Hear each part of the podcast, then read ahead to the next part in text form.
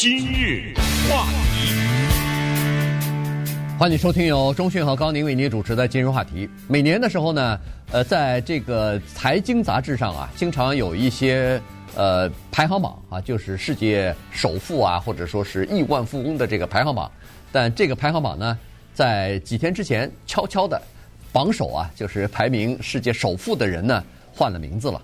呃，这个伊隆马斯克从首富的这个排行榜当中呢，掉到了第二名。那么有一个法国人啊，现在变成了世界首富啊，这个是欧洲人或者法国人第一次登上这个排行榜的榜首。所以今天呢，我们把这个情况跟大家介绍一下。我也挺失望的，因为呃，我说这个失望是开玩笑，因为我这个名字一直排在一百七十三，就动不了了。你你是梦中梦中啊？对，呃，因为确实是啊，那几个人呢，大家都知道，就是像是大家在那玩那个转椅似的哈，轮流坐呗，这位置一会儿马斯克曾经是什么贝佐斯，对不对？呃，过两天又是什么？呃，Bill Gates，对，然后是那个呃，投资那老哥们叫什么来着？Warren Buffett。呃，对对，巴菲特，就是这几个人轮流坐这个位子。这个人呢，Bernard Arnault，伯纳德·阿诺特，这谁呀？怎么没听说过呀？我知道有的人知道啊，但是我相信呢，还是有相当多的人不知道他是谁的。比如说，他是卖什么东西的？因为之前的 Bill Gates 啊什么的，他们还有。有一些像包括什么 Zuckerberg 是从来没做过第一吧，应该没有。但是他们不卖东西，对吧？他不会没有产品。那这个 Arnault 阿诺特是卖什么的呢？呃，这名字如果你不熟的话，他的东西你就熟了，因为这位七十三岁的法国老兄，他身上贴了七十五张标签，他有七十五个东西，我就不相信他这七十五个产品当中。没有一个你没听说过的，你至少也听说过一个。我给大家随便举几个他比较有名的东西啊，跟这个名字挂在一起的，有一个大家尤其是东方人比较喜欢的包，叫 LV。嗯，说到这儿就差不多了吧？已经。对，这是他的。有一个店，不光是在文化的领域，它是一个很有名的店，在整个的珠宝界也是很有名，叫做。呃，就是美国的这件叫那个 Tiffany，Tiffany，这家店是他的。有一种香槟酒叫 Dom Perignon，这是他的。有一个非常大的品牌叫 Christian Dior，这是他的。就不说了啊，其他的大大小小，它这个涵盖的什么呢？它的这个工业啊，涵盖的是香槟、各种红白酒、烈酒。服装、皮货啊，各种皮质的产品、箱子啊什么之类的，手表、珠宝、酒店，以及香水和一系列的化妆品。这么统计下来，你就发现这个人的生意啊，跟一个东西有关，就是美的东西有关啊，跟它都是跟美好的东西有关，当然也是跟昂贵的东西有关。对，奢侈品，对，这个基本上就是说。呃，它不是一个呃，Walmart 什么哦，这 Costco 这些地方呃大量进货的东西啊，因为它的这个呃主要指的是高端的路线啊，走的是高端路线，所以从 这个角度上来看呢，也就是说，你看哈，在过去这三年，呃，就是经济不太景气，原因就是因为新冠病毒的原因啊，受影响的呢都是一些中低收入蓝领的这个工薪阶级，但是呢。奢侈品这个市场和奢侈品的这个产品的销售呢，居然大概是在二零二零年的时候受到一些影响。呃，当时我们还曾经讲过哈，很多店都关门了，原因就是说那个新冠疫情大家都不出去了，都居家了，所以没办法。但是在店在在家里边的时候呢，这些有钱人啊，他没地方去旅游了，他没地方去到那个高级的餐馆去吃饭，他剩下的钱干嘛了？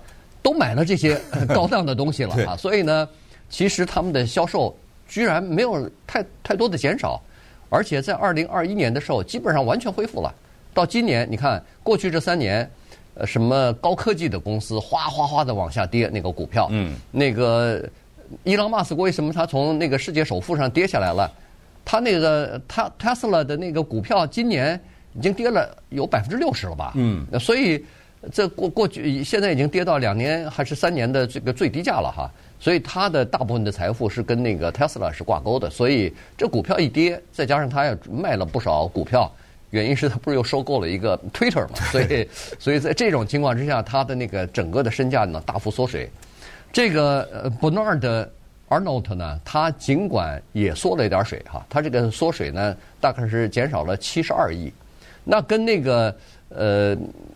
伊朗马斯克是不好比了，伊朗马斯克一缩缩水，恨不得是百亿百亿的缩水啊！所以呢，在这种情况之下，你看他就悄然的稳坐在这个第一把交椅上了哈。所以这个是蛮有意思的。刚才说的是七十五种，它不是七十五种产品啊，大家要注意，它是七十五种品牌。对，它一个 Dom Perignon 这个香槟酒里头，那不得几十种各种各样的牌品牌的酒在那里头啊？呃，Moet Hennessy。这是他的，这也是他的，啊这多么有名的酒啊！对 对对。然后你想那个 Christian Dior，他那个光是不管是他那是一系列的产品，是他除了这个鞋子，除了时装，除了皮包，还有被子呢，还有被子、床单，还有这个 香水什么，你你就想吧，化妆品什么的，很这是一系列的产品，但这个品牌全在他的手里头啊。对。对，呃，反正他的品牌我都用啊，告诉他，咱就过点干瘾嘛，对不对？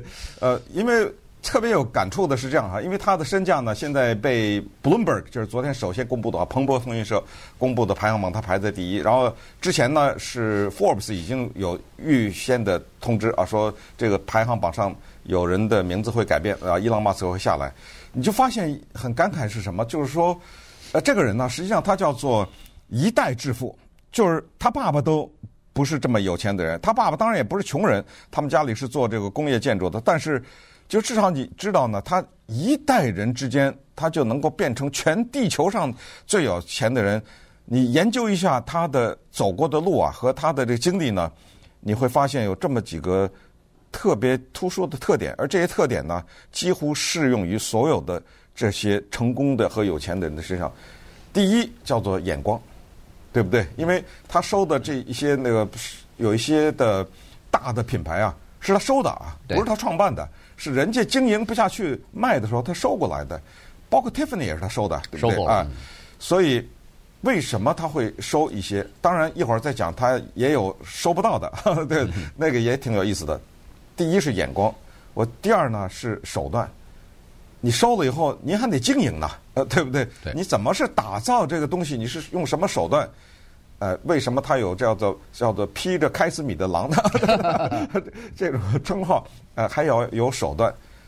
但是第三个是绝对不容忽视，叫做运气。你说疫情，这招谁惹谁了？对不对？那疫情这种事情，大家知道，在去年吧。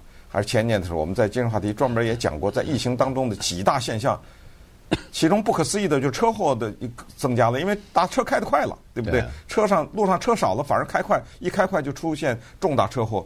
这个，但是我们也讲过一个，我现在还记得，就是很多人喝酒，啊，在家待着没事就得喝酒，哎，反而让这些卖酒的人他赚了一笔，不旅游了。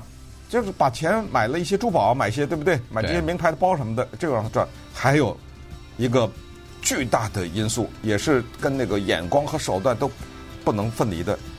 早在一九九二年的时候，他跑到一个地方去开了他的店，根本那个时候大家还没太意识到这个地方的潜力。这个地方叫中国大陆。为什么人人都认识 LV 这个包？对不对？对。那稍待会儿，咱们就来讲讲这个人。他的背景和他的一些成功之路。今日话题，欢迎继续收听由钟迅和高宁为您主持的《今日话题》。呃，今天跟大家讲的呢是现在刚刚啊被 Bloomberg 这个呃财经频道呢评为那个世界首富的一位法国人啊，叫做这个 Bernard Arnault。他呢是。出生在法国，然后呢，他是上的这个法国精英的工程学院哈，就是在巴黎。那么毕业以后呢，他就进入到他家里边的这个家族的企业里边工作啊。他的家族企业呢，主要是做这个工业建筑的。结果在一九八一年的时候，他离开了法国，来到了我们现在生活的美国啊，来到美国之后呢，呃，也不算转行，但是他进入到了叫做房地产开发呃这个行业里边。显然他在是转行了，他以前是个工程师啊，对，他学的是，但是人家毕竟是搞工程建筑的，对，跟建筑有点关系，对对，跟建筑还是有点关系。可能家族还是还是有一些底子的啊，就是说不是说赤手空拳，呃，身无分文的来到法国来打拼的啊，大概是有一些底子，所以进入到这个呃。呃，就是房地产开发，然后在法国，在美国啊，其实没有待多长时间。一九八四年的时候，他就又从美国回到法国去了，又杀回去了。杀回去以后呢，你看哈，他就这个这个开始他就转行了，他就突然发现，在法国有一家经营不善的纺织业的一家著名的公司破产了。在这种情况之下，他就筹集到一些资金之后呢。就把这家公司给买下来了，这家公司就是今天的 LV 的这家呃，不是 Christian Dior，呃，Christian Dior 啊，这家呃对这家纺织厂啊，它下面有一个当时还可能名声没有那么大的一个牌子，就是 CD 啊，Christian Dior，所以他买下了这个纺织厂以后呢，拿到了这个纺织厂，当时就是不太被看好，但是后来才被人们认为是这个纺织厂里面的一颗珠。啊，珠宝就是买了这个牌子，所以从此以后呢，那个 Christian Dior 这个牌子就跟着他了。然后呢，他就开始寻机啊，扩展他的这个生意。LV 它是全称是叫呃不叫 L，它叫 LVMH，对不对？嗯、对。它是四个英文字母，Louis Vuitton 这是 LV 这两个字，后面那个 MH 是什么东西呢？是 Moet Hennessy，这是酒啊，这个是。所以他的这公司是。皮包加酒，可以这么说吧，开玩笑的，就是饮料啊，这是一种高级的酒精饮料，而且特别偏重的是香槟饮料。它的那个香槟，刚才说的那个 Dom Perignon 啊，这个在香槟界有两个名字，或者两个特别好的美称，一个叫做香槟之父，管这个香槟；另外一个叫做香槟之王，一个叫 King of Champagne，一个叫做 Father of Champagne，它是带着这两个名字。然后呢，就从这个起开始呢，他就发展他的企业。在这个过程当中呢，他注意到了身边有很多的机会，所以他就用一个开玩笑的话说啊，叫 “见好就收”。对，“见好就收”不是说停，而是见到好的东西他就收购啊，是这么一个概括啊。他见好就收。那么后来呢，他看看到一个公司，这家公司有点问题出现了，他说他想下手，叫 Gucci。顺便说一下，呃，有个电影叫做《House of Gucci》，是 Lady Gaga 演的，和那个 Adam Driver 有机会的话看，这个是一个相当棒的电影，而且 Lady Gaga 里面有极为出色的表现，他就下手了，去要去买那个 Gucci，没买到，这啊，这 这是他的一个比较大的失败。后来他又看了一个叫 Hermes，咱们中文翻译成爱马仕，他觉得这个有前途，也是在卖啊，他下去没买到。